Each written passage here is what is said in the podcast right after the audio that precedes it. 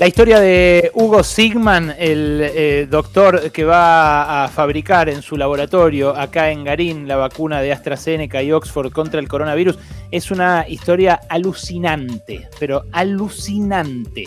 Vivió varias vidas en una eh, y la suya no se puede entender escindida de la de Silvia Gold. Silvia Gold, su compañera, la madre de sus hijos, eh, es eh, bioquímica, eh, es la directora de la Fundación Mundo Sano y fundadora junto a Hugo Sigman, que es médico psiquiatra y también psicólogo social, discípulo de la escuela de Pillon Rivière, fundaron juntos la, la, matriz del grupo Insud y todas las empresas eh, que eh, lo componen. Empresas que van desde la producción de eh, espectáculos, desde la producción de películas, de super películas, super blockbusters argentinos como Relatos Salvajes, por ejemplo, y que incluye también la inmensidad de 300.000 hectáreas en producción en la Argentina y eh, plantas en 40 países, en 40 países del mundo, especialmente de eh, farmacéuticos,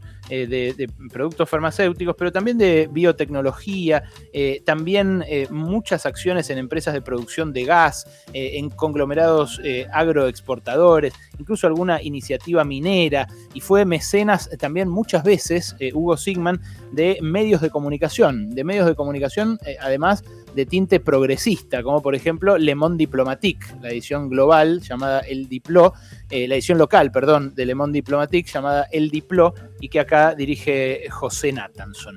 Eh, digo que vivió varias eh, vidas en una porque el origen de su fortuna está además muy ligado al Partido Comunista. Y ustedes dirán, ¿qué hace el dueño de la sexta fortuna del país? Eh, ubicada según la revista Forbes entre los 2.000 y los 2.400 millones de dólares. Eh, ¿Qué hace, qué tiene que ver el sexto magnate más rico de la Argentina con el Partido Comunista? Eh, te lo cuento después de que le escuches la voz. Primero, escucharle la voz en este audio. Nosotros como compañía estamos contribuyendo riesgo produciendo sin considerar los costos hasta tanto existe la eventualidad que la vacuna se pueda vender la aprobación seguramente, o sí o no, ojalá que sí, va a estar en el mes de diciembre, enero, y nosotros ya vamos a empezar a producir la vacuna. Nosotros vamos a producir en, un mínimo de 150 millones de dosis a un máximo de 250 millones de dosis para toda Latinoamérica, con excepción de Brasil, donde AstraZeneca tiene otro convenio, y, lo estamos haciendo a riesgo y la financiación de eso fundamentalmente proviene de la Fundación STEAM. Esto es parte de lo que le dijo esta mañana Sigman a Marcelo Longobardi. Eh, le reconoces eh, la voz, muy difícilmente se la reconozcas porque a Sigman no le gusta ni aparecer en los medios ni que hablen de él. Es algo que les pasa a muchos que fueron dueños de medios. Él, además de eh, financiar Le Monde Diplomatique, también fue el, mecenas de TXT. ¿Se acuerdan esa revista que dirigió en su momento Adolfo Castelo? Revistaza. Revistaza, exacta, exactamente. Bueno, eh, el, doctor Sigman eh, se conoció eh, con Silvia Gold, con la compañera que les digo erigió su imperio junto a él en los años 70. Los dos eran afiliados al Partido Comunista, pero el que era jerarca del Partido Comunista en ese momento era Roberto Gold, el papá de Silvia. Eh, Roberto Gold es eh, acaso el, más importante eh, en esta historia porque era laboratorista, era a su vez tesorero del Partido Comunista y había conseguido comprar justamente como laboratorista en los años 70 el laboratorio Chemo Cintial. Chemo Cintial es un laboratorio que había nacido en los años 40 eh, como chemotécnica Cintial, eh, y que, eh, bueno, en los 70, cuando asumió al frente Sigman, tuvo un directorio que eran todos afiliados al PC. Y vos me dirás, el PC, el Partido Comunista, sí, el Partido Comunista, por una estrategia de Patricio Codovila, que se cuenta también magistralmente en el libro El oro de Moscú, de Isidoro Gilbert, el Partido Comunista eh, tuvo muchas empresas eh, en Argentina como una forma de obtener financiamiento, eh, pero también como una forma de hacerse de parte del poder en la Argentina y, codearse con el poder en la Argentina, algo que lograban también de la mano de, bueno, de, la afinidad que tenían por las ideas de izquierda y especialmente por la Unión Soviética, muchos de los miembros de la inteligencia local, de la, definitiva de, los intelectuales, ¿no es cierto? Bueno, este laboratorio Chemo Cintial eh, era la gran empresa familiar de los Sigman eh, cuando llega la dictadura. cuando llega la dictadura, el doctor Sigman se exilia en España junto con Silvia Gold, donde ya había recalado el patriarca de los Gold, Roberto, eh, y bueno, Roberto ya le había, ya le había propuesto, le había propuesto hacer esa esa experiencia en el laboratorio familiar, a lo cual él era, bastante reticente, digamos. Eh, y bueno, cuando llegó a España, después de intentar con una beca, terminó empezando a trabajar eh, en el laboratorio de la familia. Eh, me corrijo, perdón, con Codovila era Vitorio, Codovila se me, se me cruzaron los cables con Echegaray, otro prócer del, del, Partido Comunista Argentino. Bueno, cuando estaba en España, y esto lo cuentan en otro libro muy grosso sobre Sigman, lo cuentan Alejandro Galeano y Hernán Banoli, eh, les recomiendo muchísimo ese capítulo y ese libro en general. El libro es Los Dueños del Futuro. Eh, bueno, Sigman cuando ya estaba allá en España eh, empezó un máster, una maestría en la Escuela de Dirección de Empresas, una escuela de negocios que había creado la Compañía de Jesús con los empresarios catalanes. Fíjate vos por qué te digo que vivió varias vidas en una un jerarca del Partido Comunista, heredero de, un imperio farmacéutico donde además se entrecruzaban los intereses de Moscú, termina siendo una maestría en negocios en España.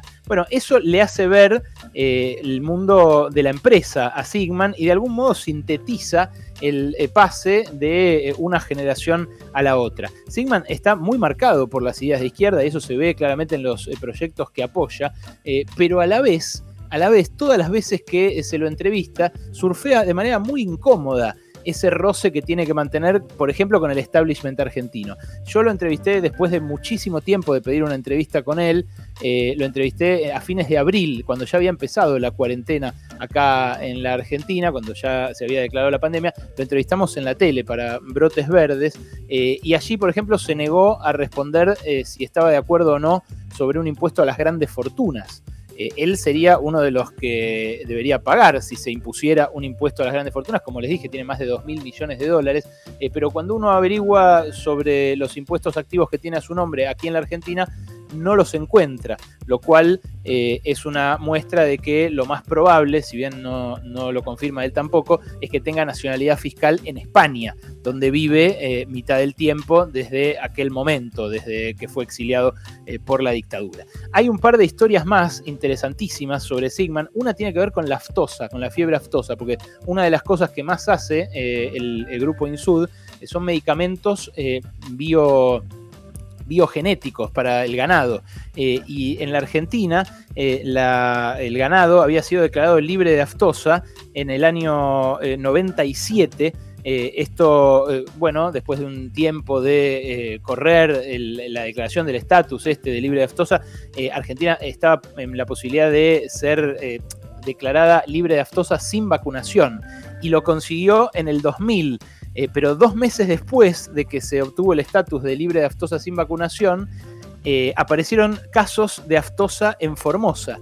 ¿Y a quién acusaron de aquel brote de aftosa en Formosa? Y el principal beneficiario era el que producía la vacuna contra la aftosa. Entonces muchos, aprovechando ese pasado comunista y sin ningún elemento para culparlo, lo responsabilizaron eh, a Hugo Sigman por haber reintroducido la aftosa en el país de tal modo de poder vender sus medicamentos. Bueno, hoy la, parte más dinámica del negocio de Sigman es el de los biosimilares, que tienen lugar en la planta donde se va a producir la vacuna contra el coronavirus, eh, pero en general no se escucha mucho sobre los biosimilares acá en Argentina eh, porque son un medicamento para ricos.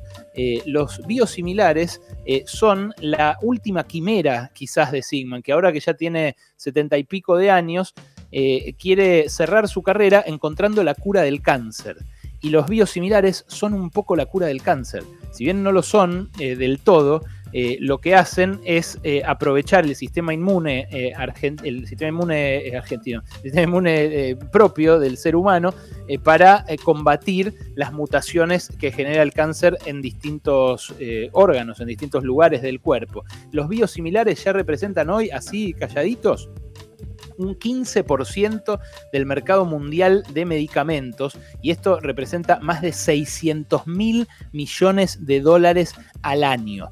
Si vos abrís, por ejemplo, The Economist, te vas a encontrar con eh, muchos, muchas propagandas de Rizumab, de, Nivolumab, eh, de muchos eh, remedios que se aplican a pacientes con cáncer. Se estima que van a ser el 25% del negocio mundial de medicamentos en 10 años nada más. O sea, saltar del 15 al 25% de un negocio así, bueno, es realmente espectacular. Cierra esto con por qué Sigman sueña con la vacuna contra el cáncer y por qué hasta el final de su vida lo está acompañando eh, eh, aquel, aquel fantasma del, suegro, eh, aquel fantasma también de la Unión Soviética. tiene planta en La Habana. Hugo Sigman. Es uno de los empresarios que invirtió en la isla comunista y que demostró también que puede haber allí iniciativa privada asociada junto con el, junto con el Estado, con el Estado eh, de, los Castro y en definitiva el que viene reivindicando la revolución desde el 59. Eh, estuvo muchísimas veces allá eh, Sigman y allá es donde nació el sueño de la vacuna contra el cáncer, un sueño que por ahora sigue siendo esquivo, pero que como les digo marca un poquitito la, carrera de, los Sigman en estos últimos años. tuvieron tres hijos los, esta pareja de empresarios y de médicos, eh, los Sigman Gold. Eh, de ellos hay dos que eh, se dedicaron a la empresa y uno que no, que es neurocientífico, es muy grosso, Mariano Sigman, ustedes lo conocerán porque ha hecho charlas TED y demás, es el más famoso de la familia, pero claramente el menos interesado por el dinero. Los Sigman son una familia muy, muy, pero muy rara en la Argentina y que no estuvo exenta polémicas en este tiempo, bueno, son los que van a tener a su cargo acá en el laboratorio la producción de la vacuna. Eh, dijo esto, y cierro con esto, dijo esto también eh, Hugo Sigman esta mañana cuando hablaba con Marcelo Longobardi. Escucha. Ningún gobierno jugó ningún papel. Esta fue una negociación entre privados. Yo no tenía contacto con AstraZeneca, pero sí conozco desde hace muchos años a Carlos Slim y a su familia, y ellos nos conocen a nosotros y, fue una negociación entre privados. De esto se tomaron eh, muchos eh, para decir que el Estado no tenía nada que ver, que los gobiernos no tienen nada que ver. Eh, Sigman navega esa contradicción que les digo y por eso cuenta que lo conoce a Slim. Tiene roce con el tipo más rico de México y con uno que fue varias veces en el ranking Forbes el más rico del mundo. Ese es el roce que tiene un eh, antiguo afiliado al Partido Comunista en los 70. Eh, y cuando dice ningún gobierno jugó ningún papel en este caso, en absoluto está desmereciendo el rol del Estado, porque cuando inauguró su planta, esta planta de Garín donde se va a producir la vacuna, ahora, poquitos días antes de declarada la pandemia, muy poquitos días antes de declarada la pandemia, la inauguró con eh, Alberto Fernández, y ahí lo que destacó fue que lo hacía en Argentina por la calidad de los recursos locales, sobre todo de los médicos, de los eh, bioquímicos, de, los eh, farmacéuticos. Lo que dijo textualmente Sigman, no llegué a recortarles el audio, pero lo que dijo fue, acá es muy fácil en la Argentina es muy fácil. A veces eh, los empresarios no miran solamente eh, la, cuestión impositiva más chiquita y se fijan en otras cuestiones más estratégicas. Esos empresarios son los que de la nada, de estudiar psicología con Pichón Rivier y de estar afiliados al Partido Comunista, a veces construyen fortunas de más de 2 mil millones de dólares.